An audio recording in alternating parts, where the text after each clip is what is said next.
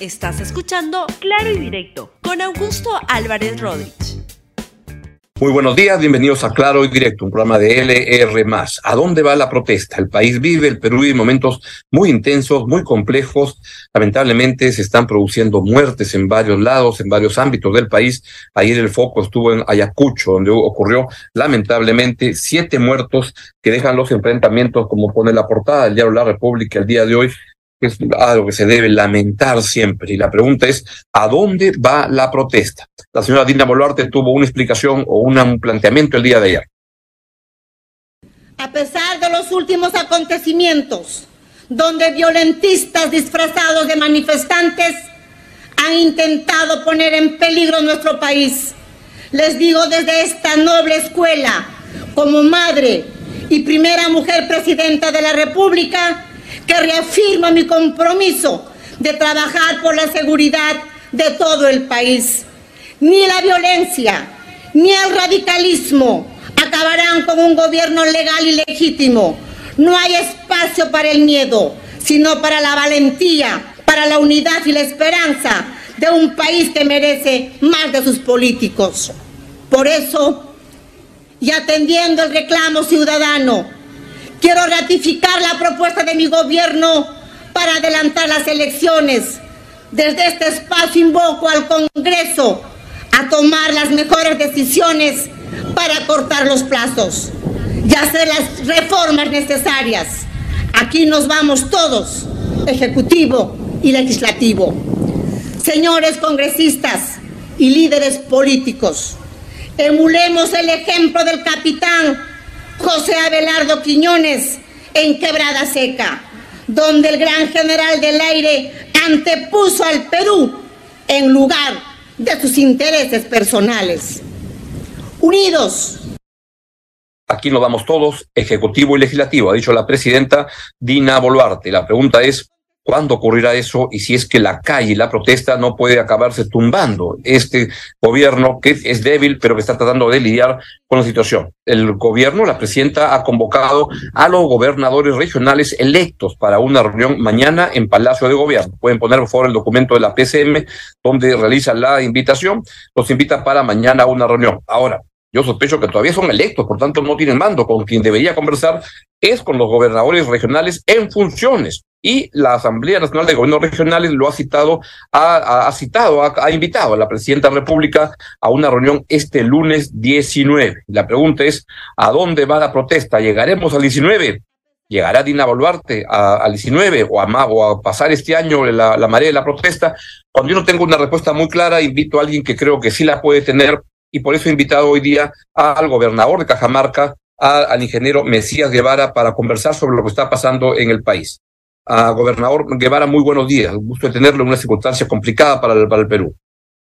Augusto, muy buenos días. Eh, un saludo cordial a, a, través tuyo al pueblo peruano, desde aquí de Cajamarca, y eh, la verdad muy preocupados, consternados también por los fallecimientos que hasta hoy están ocurriendo.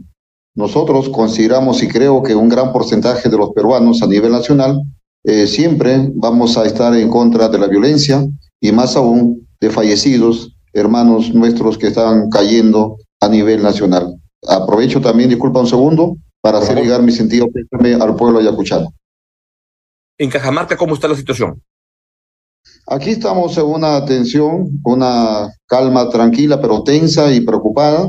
Hay lugares en los que la carretera está bloqueada, en el caso de Chota, en el caso de Cutervo, Hualgayot y también en la parte de Chamaya, allá en Jaén. Y la, la, si bien es cierto, no es propiamente Cajamarca, es Piura en Hualapampa, pero sin embargo es la carretera de penetración Oro-Moscaral Quemado.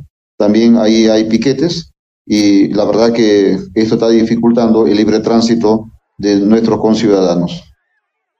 Gobernador, ¿cómo son las reuniones? ¿Han invitado a esta reunión con, los gobernadores electos para mañana, sábado?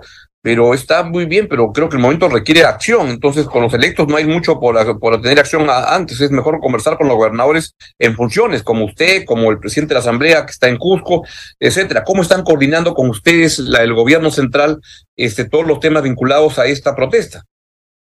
Bueno, de manera eh, directa estamos coordinando con algunos ministros. Por ejemplo, yo ayer he tenido una conversación eh, bastante fluida con la ministra de Educación, viendo otro tema muy importante, muy delicado, que es el tema eh, educativo. Incluso a Cajamarca, no sé si a nivel nacional, pero aquí en Cajamarca, hoy ya cerramos el año escolar y precisamente estamos viendo esos temas y también dando la viabilidad para que el próximo año, también el año escolar, se inicie sin problemas algunos. Hemos dado algunas sugerencias, algunas preocupaciones, pero es lo único que hemos tenido, por, por mi lado sobre todo.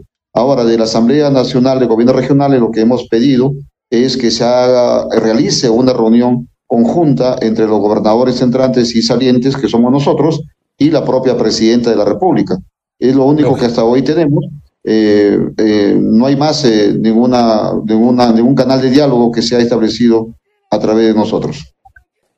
Gobernador, ¿por qué protesta la gente? Hay quienes creen que es un legítimo sentimiento de frustración por lo que ha pasado y la caída de un presidente que lo sentían cercano. Hay quienes creen que hay una movilización este, inducida por sectores violentistas que están provocando esto. Y de repente hay de las dos cosas. ¿Por qué protesta la gente? ¿Usted cómo, cómo nos puede explicar eso?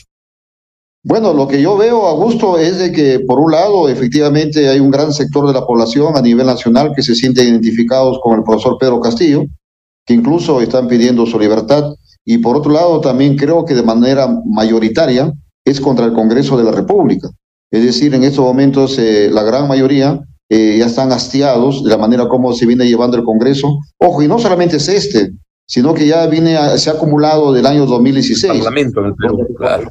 Donde recordaremos que incluso ahí yo nunca voy a entender por qué presionaron al presidente Pero Paro Cuchis, que en ese entonces una mayoría parlamentaria, su renuncia, y hechos elocuentes, emblemáticos, la censura de dos brillantes peruanos y profesionales, como fueron Jaime Saavedra y el propio Fernando Zavala, que incluso lo censuraron de manera, yo creo, de manera irresponsable o de venganza, y de ahí no hemos salido, mi estimado Augusto. Hoy ya tenemos seis presidentes de la República en seis años, lo cual creo que somos, estamos batiendo récord, no solamente a nivel de Latinoamérica, sino también a nivel eh, internacional, por no decir mundial. Y eso eh, eh, ya se ha acumulado y hace que la calle esté muy molesta con el Congreso de la República.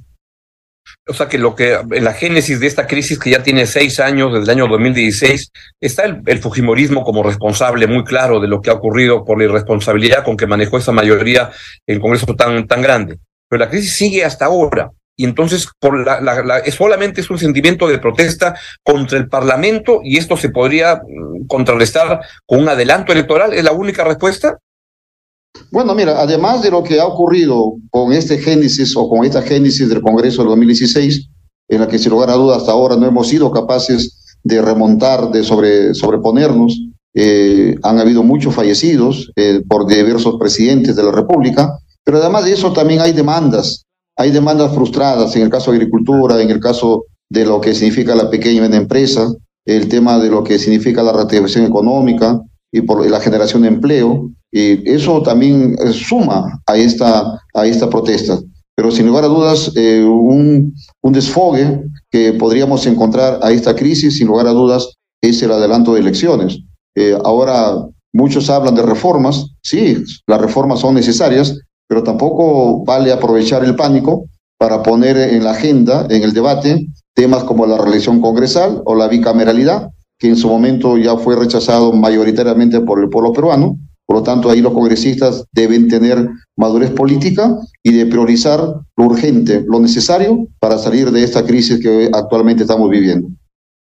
¿Y cómo armonizar, gobernador, ambos, ambas este, propósitos? Porque este, hay, lo ideal sería que la siguiente elección se haga con reforma política, pero la calle parece que está presionando por una rapidez este, mayor a lo que podría dar una reforma bien pensada este, entre ambos extremos, elección sin ninguna reforma cuanto antes o demorarnos un poco para hacer una reforma, ¿dónde encontrar la, el punto medio correcto? Yo creo que el Congreso de la República debería declararse en, sesión permanente. Por ejemplo, yo no estoy de acuerdo en que ellos hayan ampliado la legislatura hasta el 28 de, de, febrero. Ellos debieron, debido haberlo hecho solo hasta la primera quincena de enero para que ahí termine la legislatura y luego la, ahí de manera inmediata empiecen la segunda legislatura y hasta febrero o marzo ya tener todo listo eh, con esas reformas. Aquí hay el artículo 116, hay que ponerle en suspenso, donde tiene que ver con, donde dice que el 28 de julio de cada, o de eventualmente cada cinco años, eh, juramenta la presidenta de la República. Eso hay que poner en suspenso y cambiarlo, y eso significa una modificación constitucional que la cual simplemente tiene dos legislaturas. Por eso eh, yo no sé por qué se fueron hasta el 28 de febrero, eh, lo cual significa que ellos quieren discutir más cosas. Ahora, sí, hay que discutir reformas mínimas, eh, como por ejemplo el tema de, de la viabilidad de quienes puedan postular o no postular en este proceso electoral, pero como reitero, no poniendo en la agenda temas como la reelección congresal y la bicameralidad, que lo único que va a hacer es entrampar este proceso de salida. ¿Hay el riesgo de que el Congreso esté tonteando al país, alargando, alargando y que no se llegue a nadie, ganando tiempo y esperando que todo se calme para luego decir, bueno, seguimos jugando y, y no pasa nada? Creyendo que a la, luz de los hechos, a la luz de los hechos, esto está ocurriendo. Ayer veíamos ese debate, para mí un triste debate, donde incluso habían congresistas que le, le opechaban a los miembros del sistema de justicia, cuando le decían al señor Salas, al magistrado Salas que usted, ¿por qué no se va? ¿Por qué no nos vamos todos? O sea que ellos prácticamente no quieren volver a que no tengamos cabeza ni siquiera del sistema electoral. Recordemos que el último, el último colegiado o este colegiado del Jurado Nacional de Elecciones hemos sufrido mucho para que se complete, porque incluso no había un miembro del Colegio de Abogados de Lima y para completarse se ha pasado mucho y ahora simplemente quieren que ellos renuncien cuando su conformación es muy distinta porque representa a diversas instancias del Estado que tienen incluso mucho poder, como el caso del Poder Judicial.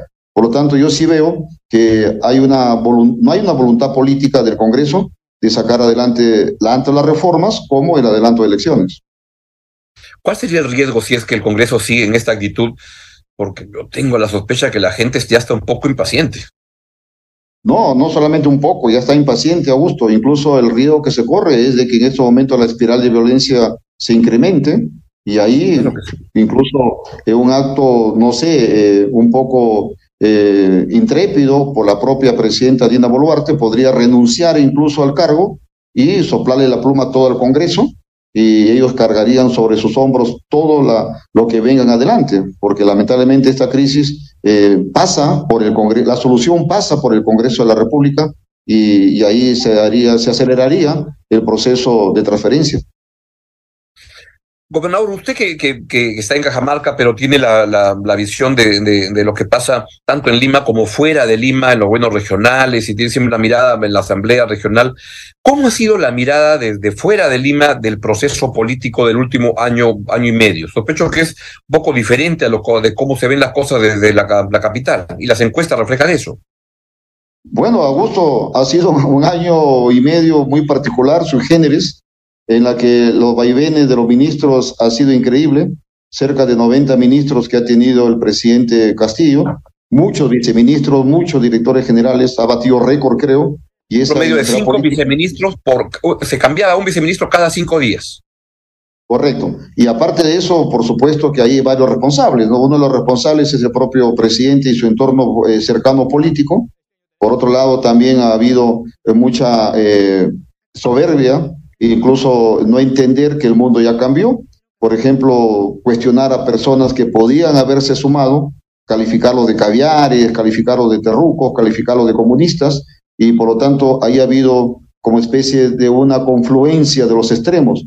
Unos eh, atacando a ciertas personalidades como caviares y otros como terrucos, y eso lo hemos vivido y generando una gran inestabilidad eh, política y por supuesto afectando la inversión pública y la inversión privada y a eso se ha sumado el propio Congreso de la República, que en lugar de convertirse en el crisol de las ideas, de las, de las leyes que favorezcan la viabilidad del país, eh, se dedicaron única y exclusivamente a un control político que la verdad que yo nunca voy a entender.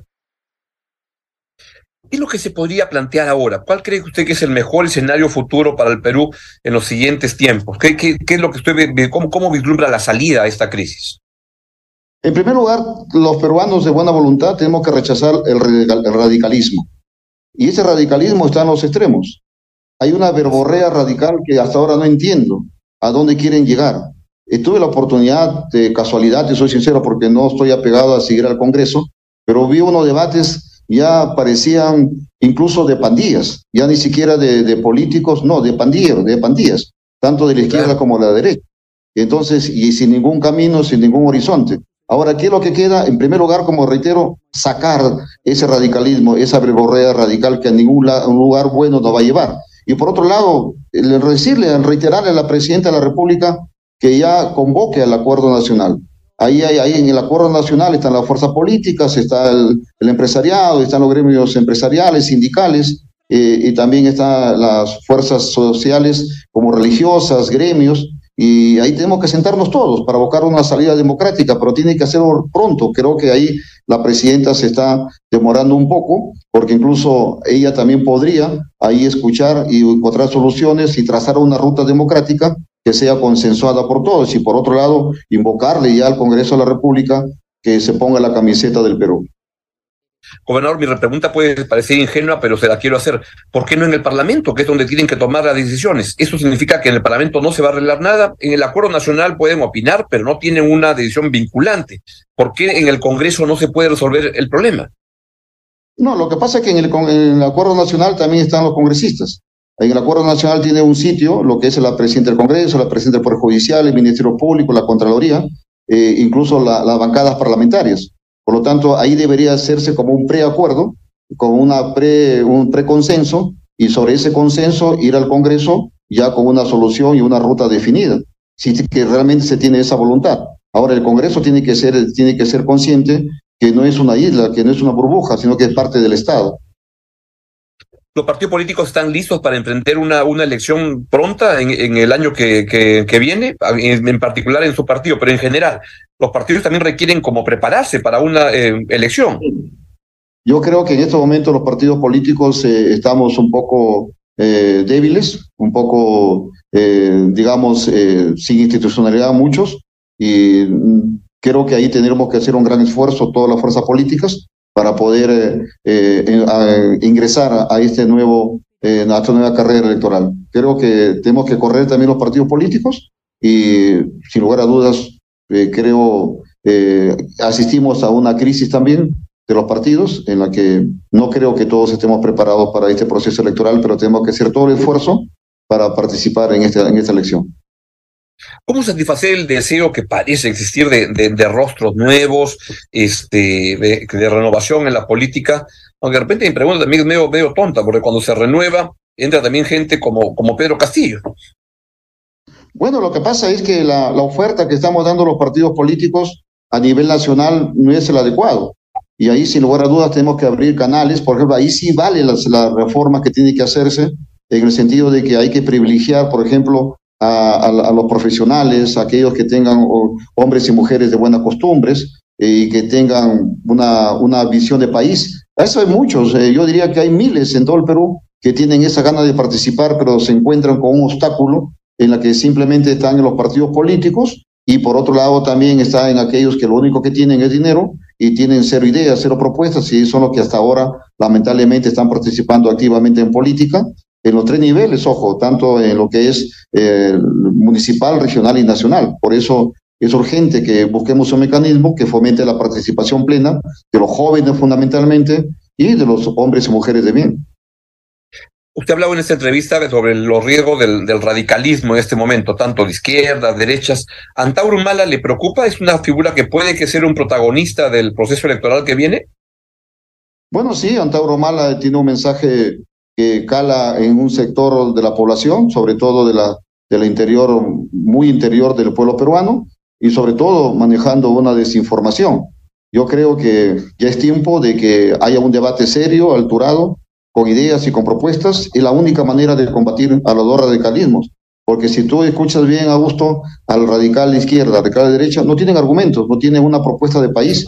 Lo único que hacen es lanzar adjetivos unos terroquean, otros corrotean y por al final simplemente son mensajes aislados y muy eh, débiles, por no decir huecos, y por lo tanto el gran debate, y ahí por eso eh, manifiesto que deben participar los jóvenes, que deben participar los hombres, los hombres y mujeres de la academia, los profesionales, donde hay miles de peruanos que podrían hacerlo muy bien. Una pregunta final, le quedan 15 días como, como gobernador, ¿qué va a hacer después? Eh, va, ¿Cómo va, va a seguir en política? ¿Qué es lo que está pensando? bueno, yo en primer lugar estoy concentrado aquí en Cajamarca. En estos 15 días estamos inaugurando muchas obras. estamos poniendo también, iniciando muchos proyectos, eh, tanto en salud, educación, viabilidad, es decir, en todos los sectores, y daremos cuenta a, nuestra región de todo lo que hemos hecho, ya lo venimos haciendo, y en mi caso yo voy a meterme de lleno al partido como un soldado más, como un militante, y por otro lado regreso a, a mi mundo habitual, que es la academia y también el tema de las consultorías y mi actividad profesional en la empresa privada y su partido va a tener que hacer como, como arqueólogo para ver cómo reconstruye de, la, de, todo lo que se ha caído, todo, cómo van a hacer en Acción Popular. En Acción Popular tenemos que hacer un mini acuerdo nacional, es de diseñar una ruta democrática también y conciliar todas las, todos los pareceres, todas las ideas, en la que yo tengo fe que sí vamos a llegar a un buen acuerdo y también trazar una ruta democrática eh, por el bien del país sobre todo y por supuesto para que el partido siga siendo protagonista a nivel nacional. Bien, Mesías, muchas gracias. Yo he tenido la oportunidad de viajar en estos cuatro años, unas, algunas veces a Cajamarca y ver las cosas tan interesantes que ha estado haciendo en su, en su gobierno regional en temas como la digitalización, también que usted le pone tanto entusiasmo por su naturaleza de ingeniero eh, electrónico, ¿no? Y que conoce esas cosas, este, felicitaciones y, y éxitos en el futuro.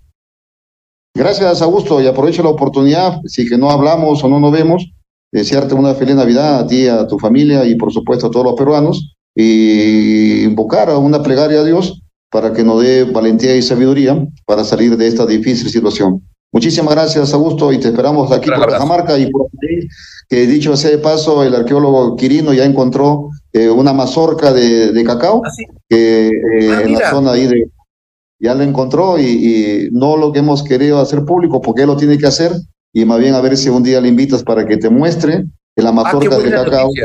Ya lo, encontró, ya encontró una mazorca en la zona ahí de...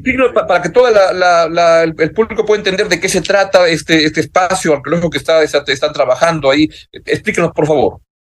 Bueno, lo que pasa es que hay una teoría, una tesis de que el, el, en Jaén, en, la Huaca Montegrande, que sería incluso más antiguo que Caral, estaría la Dama del Cacao, y en toda esa zona de Jaén y San Ignacio habría sido la cuna del cacao a nivel mundial, y ya él ha encontrado ya lo que es una mazorca de piedra, es justo de como un cacao, lo cual estaría confirmando que esta zona eh, sería, habría sido donde el cacao eh, ha tenido su génesis, y la verdad que está haciendo un gran trabajo, y más bien pido apoyo para el arqueólogo Quirino para que siga con las excavaciones y eh, ya desarrollarlo con mayor éxito y presentarlo. Cambiaría la historia, eh, mi querido Augusto, porque estaría confirmando la teoría de Julio Setelio, que la civilización viene de la selva alta, en este caso Alto Marañón, hacia la sierra y hacia la costa.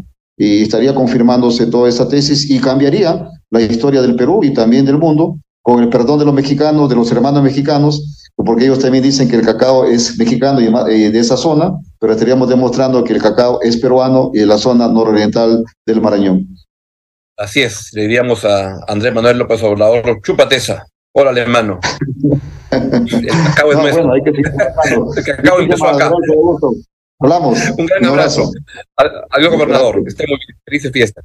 Por esta manera llegamos al final del, del programa. Ojalá que el país vaya encontrando más tranquilidad este fin de semana y, y nos vemos el día lunes acá en Claro Directo en LR+. Adiós, buen día.